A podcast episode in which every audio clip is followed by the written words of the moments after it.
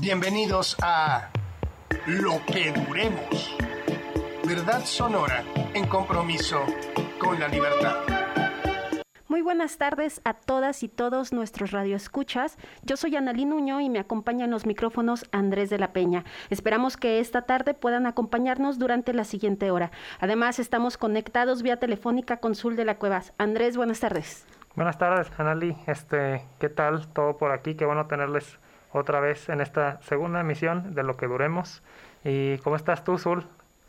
Pues, pues durando. Muy contento de que duramos, ya que estamos estrenando nuestra segunda emisión, aunque preocupado por el contagiadero global que ya es una locura. Así es, Sul. Este, de hecho, te, esta vez eh, te tenemos por teléfono por lo mismo, ¿no? Pues, pues mira, me duele un poco la garganta y no me puedo hacer la prueba aún. Entonces estamos en la incertidumbre, pero más vale prevenir, ¿no? Sí, con la velocidad de los contagios de esta nueva nueva cepa, eh, pues es mejor, ¿no? Eh, hace rato estábamos un poco hechos bolas y era la locura entre el equipo, les platicamos porque justamente mencionábamos eso, eh, ¿qué, hacemos, no? Y pues para qué arriesgar, mejor nos conectamos y te extrañamos acá en la cabina azul. La verdad es que es una trampa lo que quieren sacarme del aire, yo lo sé, pero no, justo, justo eso, ¿no? La incertidumbre. ¿Qué hacemos? Oye, pero Zul, no, no nada más es la incertidumbre así como estamos nosotros, digo, ya es, esta incertidumbre es mundial, ¿no?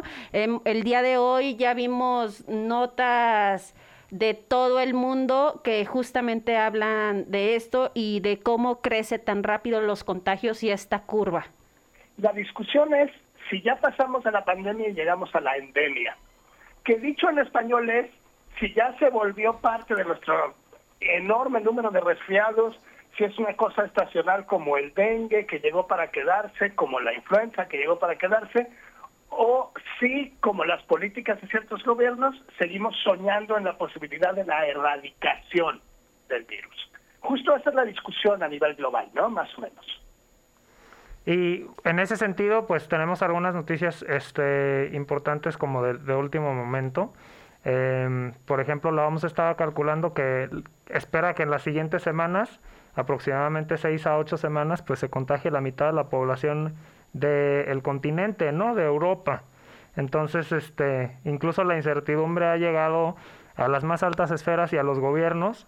Me parece que Zul, ¿tú habías preparado algo, de información respecto al, vecino al norte sobre justo cómo la, incertidumbre ha afectado a las administraciones también. Nada más, nada más decir que en Francia hay 400 mil infectados al día, para que vayamos calculando. Hay que decir, antes de entrarle a lo de, a lo de qué está pasando en Estados Unidos, que si bien hay un enorme pico en contagios, no es el mismo número de, de hospitalizados ni el mismo número de funciones y no es lo mismo que el pico de 2021, pero ciertamente hay gravedad. Ahora, ¿qué está pasando en, en la pandemia en Estados Unidos? Justo eso. Hay una discusión de qué se debe hacer. El gobierno de Joe Biden está por la erradicación del virus, es decir, ellos creen que van a poder ganarle y desaparecerlo. Qué raro Estados Unidos pensando en eso. Este, mientras el equipo de médicos que lo acompañó durante el proceso de transición en campaña, que eran sus asesores, que digo, vacas sagradas de la medicina que incluyen a la doctora Luciana Borio, que fue jefa científica de la FDA, el doctor David Michaels de la Universidad de George Washington, que ha ocupado posiciones importantísimas en el gobierno, Ezequiel Emanel, oncólogo especializado en el médica y consejero de Obama, etcétera, hicieron una crítica muy somera, muy suave, muy educada, pero muy pública a las políticas del gobierno de Biden. Y justo esto es lo que es noticia normalmente la ropa sucia se daba en casa y ahora ya salieron de los jornales médicos a decir, no vamos a erradicar esto, ni crean. Lo que hay que hacer es aprender a vivir con ello, porque además no nos queda de otra. Y como el gobierno de Estados Unidos está haciendo oídos sordos a esto, y yo me preguntaría, ¿por qué? ¿Por qué hacen oídos sordos a los asesores científicos? Yo creo que hay una relación política con el virus. Y todos sabemos, como dijo Groucho Marx, que la política es el arte de encontrar mayores problemas para las soluciones existentes, ¿no? Claro, justamente en el tema de la política, bueno, ya lo vimos desde el año pasado con el tema de las vacunas, la geopolítica, cómo afectó, incluso lo seguimos viendo, ¿no? Cómo siguen en Estados Unidos precisamente sin entrar o aprobar, autorizar vacunas como Cancino y Sputnik, justamente por el tema de la geopolítica, no por otra cosa. Sí, y cuando la política se mezcla con, con problemas como el coronavirus, pues tenemos más problemas, ¿no? En, el caso de Estados Unidos, para continuar con eso, lo que dicen los médicos es que no podemos continuar viviendo indefinidamente en un estado de emergencia. Eso es lo que no se puede. Y, y es inútil inventar, sacarse de la manga cosas como la fase cero, por, por, por entrar en los detalles un poco local, ¿no? Es necesario tomar medidas más severas para garantizar la vacunación de la población. Eso sí dicen los médicos. Es decir, vacunarnos es clave. Lo mismo que con la influenza o con el sarampión o con, eh, bueno, no sé, con tantas cosas, ¿no? Este, pero hay medidas que no sirven y que son totalmente para pretender que tenemos cierto control sobre las cosas. Curiosamente, una de ellas criticada en Estados Unidos es el pasaporte de vacunación, que es una cartillita que podemos imprimir en la tienda de la esquina y falsificar en casa con muchísima comodidad. Eso no tiene utilidad, porque no es una medida severa real es un paliativo, es una medida a medias y eso no sirve. Y naturalmente habrá muchas más variantes, es decir, la delta es solo el inicio, cuántas variantes hay del resfriado común, y necesitaremos nuevas vacunas para adelantarnos al problema. O sea, ni crean que las dos dosis que tenemos y la dosis de refuerzo va a ser suficiente. Vamos a tener que vacunarnos cada año, como sucedió con, pues con la influenza, es un buen ejemplo. Así es, y es que realmente hay algunas medidas que eh, no sabemos qué efectividad van a tener o si es que van a tener efectividad alguna. Justo respecto a lo que mencionas. Si tapetes de cartón con cloro en todas las casas no estaríamos hablando de este problema. Sí, justo respecto a lo que mencionas, este, habían salido las medidas extraordinarias del gobierno de Jalisco que, que comentamos el día de ayer, como pedir una cartilla de vacunación, una prueba este, negativa para ingresar a lugares de entretenimiento como salones de eventos, antros y bares. Y hoy mismo llegó un boletín donde, digamos, haciendo un guiño a lo que ya sabemos todas, ya sabemos todos, eh, publican un boletín donde dice falsificar certificados de vacunación de COVID-19 es un delito federal. Y de hecho a las radioescuchas, este, les invitamos a quedarse hasta el final del programa porque vamos a estar hablando justamente de la falsificación de estos certificados, qué tan fácil es, qué tan difícil es de detectar. Andrés, ¿no puedes dar un curso sobre falsificar certificados en la radio? No, claro que no, pero queremos saber si va a ser una medida que funciona.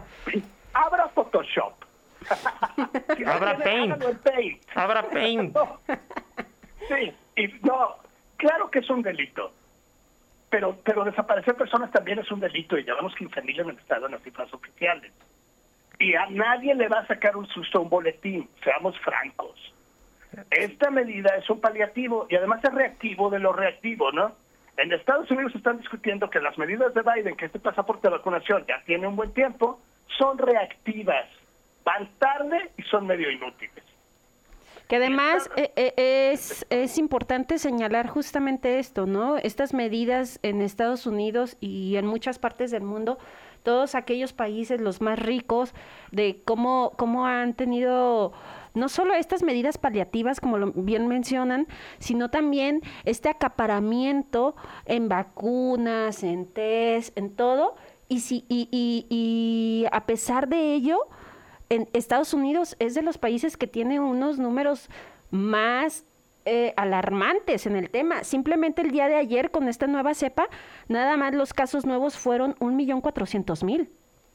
Los agarró completamente despeinados y fuera de la base. Pero eso todavía es posible, Azul. A ver, tenemos, ya es la cuarta ola. Decir que nos agarró fuera de base, a mí me parece que ya aprendieron de, nuestro gobernador de lavarse las manos, ¿no? No, no, no, no, no. Voy a, voy a ahondar en ello. En, en algunas partes del mundo van en la sexta ola, ¿no? En Europa es la sexta. El problema es que no es el mismo bicho. Es una variación nueva del bicho que no estábamos preparados, como no estábamos preparados para la primera. La verdad es que lo que tenemos que aceptar, y esta es la discusión un poco de los médicos, es que es incontenible y tenemos que aprender a vivir con ello. Esta es famosa nueva normalidad. Es horrible y llegó para quedarse. Pues sí, pero en ese sentido justamente es donde, donde tendríamos que preguntarnos cuáles son las medidas efectivas para evitar estos contagios. Y esa es una pregunta que esperemos eh, más adelante del programa nos conteste el doctor que, con el que tendremos entrevista. El doctor, ya, ya, ya, eh, tendremos al doctor Josué Covarrubias, pediatra, que nos estará platicando un poco, también es trasplantólogo, que nos estará platicando un poco sobre estos temas, pero más que nada, pues no nos queda más que vacunarnos, ¿no? O sea, yo no veo qué más. Evitar aglomeraciones no se va a poder, detener el capitalismo no se va a poder.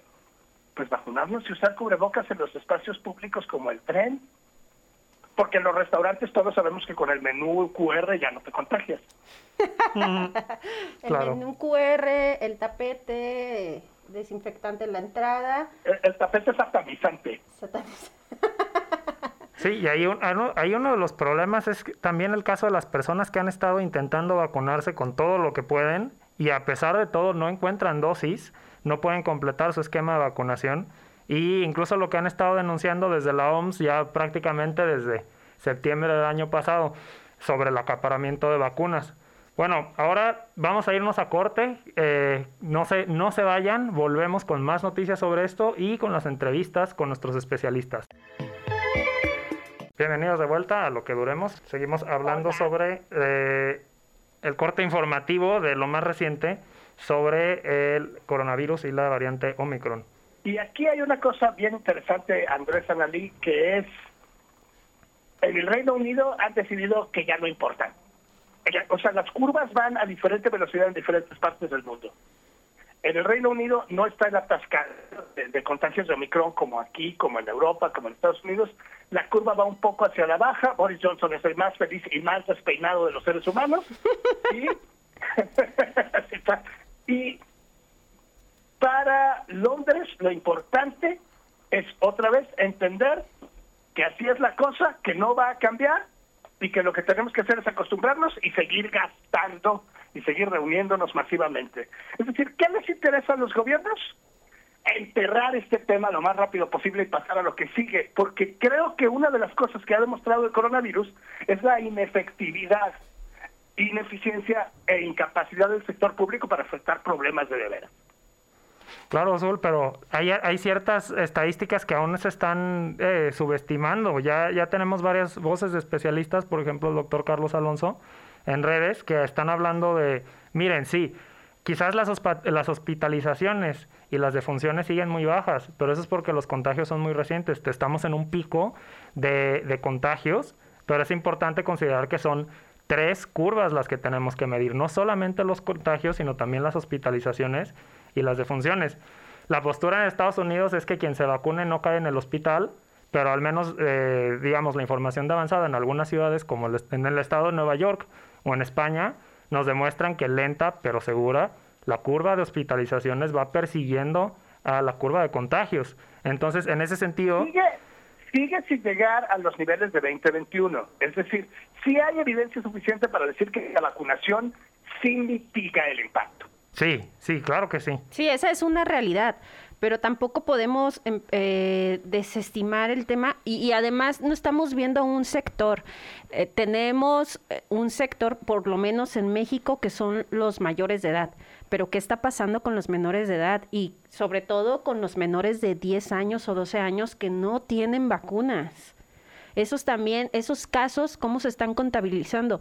Porque también podemos ver pocos casos ahorita en la curva, pero en realidad no tenemos todavía los datos completos. Otra cosa es esta escasez de test.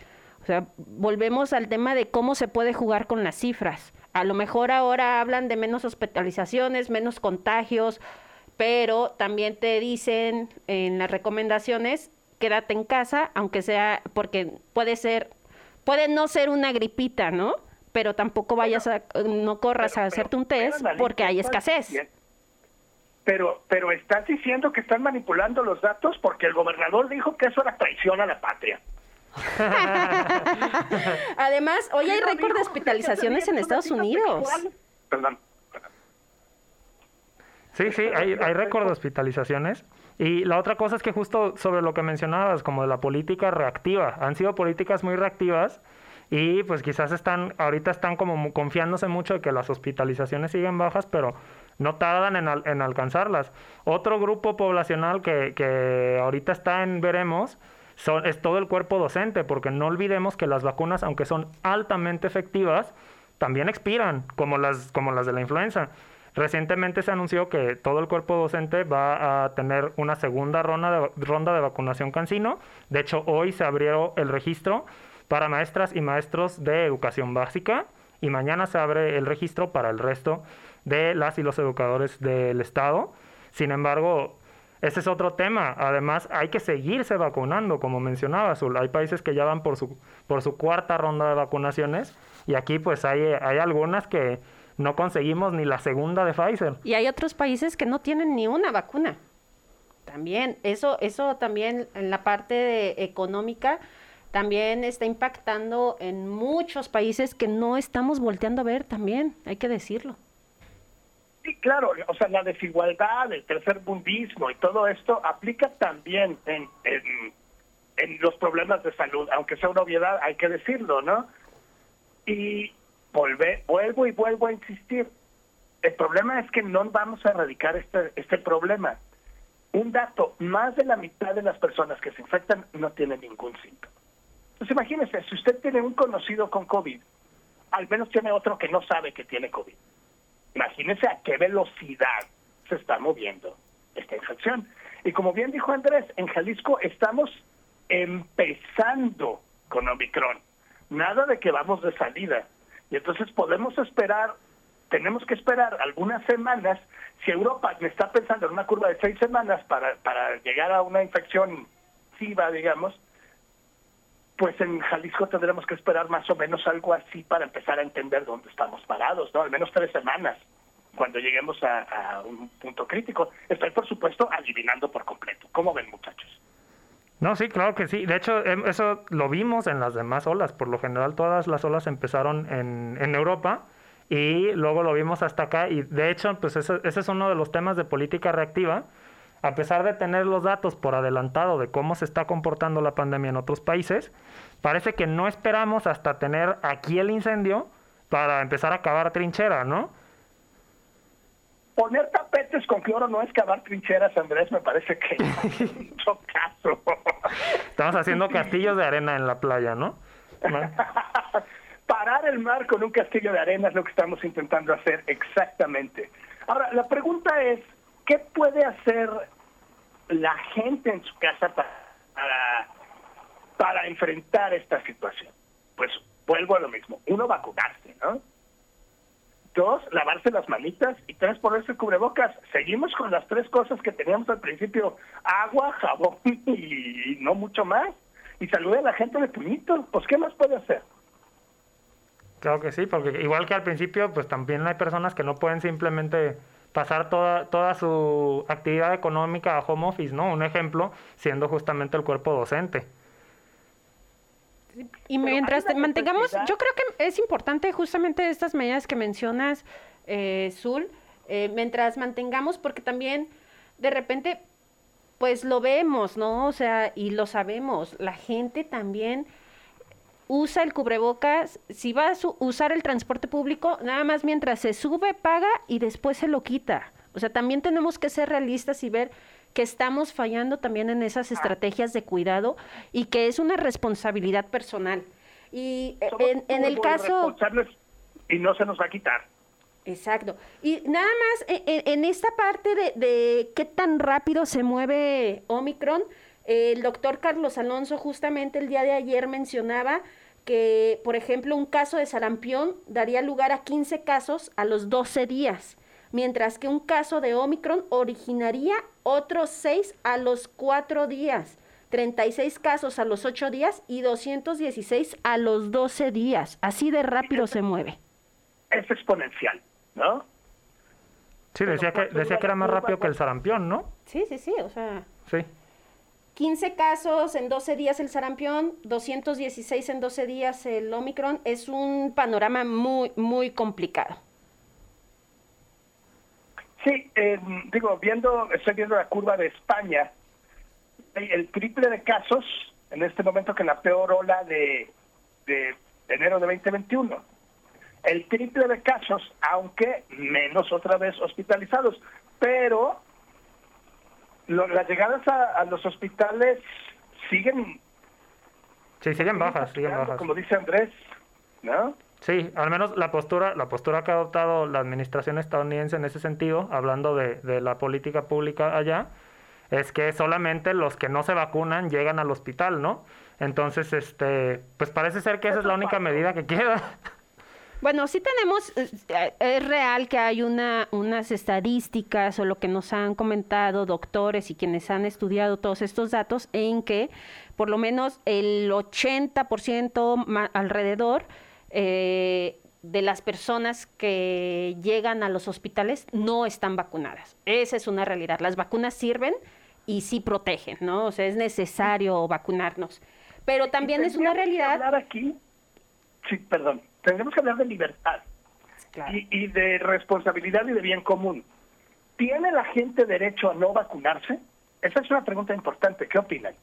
Pues ahí, este, justamente sacando el plumero internacional, hubo un, hubo un proceso larguísimo en la Corte Europea de Derechos Humanos que se inició más o menos en 2016 sobre si existía el derecho a no vacunarse, porque cuando hablamos de derechos humanos, este, por ejemplo, el derecho a, rechazar una intervención médica, cualquiera que sea, invasiva o no sobre tu cuerpo, se tienen que balancear con otros derechos humanos y al menos la opinión de la Corte Europea de Derechos Humanos, que es referente, eh, primero es obligatoria en Europa su, su jurisprudencia, pero es referente internacional, es que no, no existe el derecho a no vacunarnos este, al menos en una situación como esta, pero también de manera más general. Lo que están diciendo, y eso es algo de las cosas quizás positivas que dejó la pandemia, una reflexión sobre cómo quizás los derechos colectivos en ciertas situaciones, sobre todo de emergencia, tienen que pesar un poco más que, que lo individual, especialmente cuando se trata de un caso tan claro, ¿no? Es un caso muy claro. Las vacunaciones evitan muertes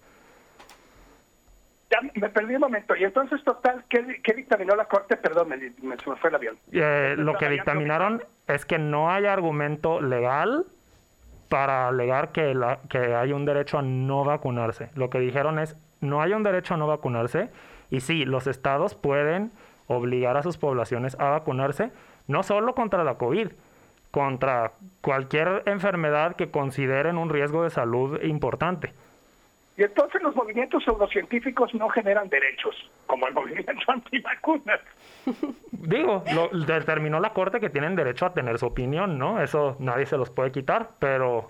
Sí, pero vacunaditos. Pero vacunaditos. Me parece sensato. ¿Qué quieres que te diga? Es que no tienes derecho a poner en riesgo a los demás, ¿no? Claro. Y no tienes derecho a controvertir verdades científicas. Es decir, no tienes derecho a negar la ley de la gravedad como, o sea, pues cómo, ¿no? Claro, y así, así es. Y en, y en temas de derechos humanos, o sea, sea cual sea el argumento que usen, porque hay gente que se ha negado a vacunarse sobre la objeción de conciencia, que también es, es un derecho humano. No solo argumentan desde la ignorancia, y eso es algo que en medios se, se ha ignorado. Los medios no hemos dado la voz correctamente. Aún así, los argumentos más sólidos de derechos humanos, en la opinión de esta corte de muy alto nivel, es que no se sostienen. Además, por ejemplo, en Estados Unidos, si me llega un mensaje de una radioescucha, señala que, por ejemplo, hay, hay lugares, como por ejemplo asilos, donde si no, no estás vacunado no puedes trabajar.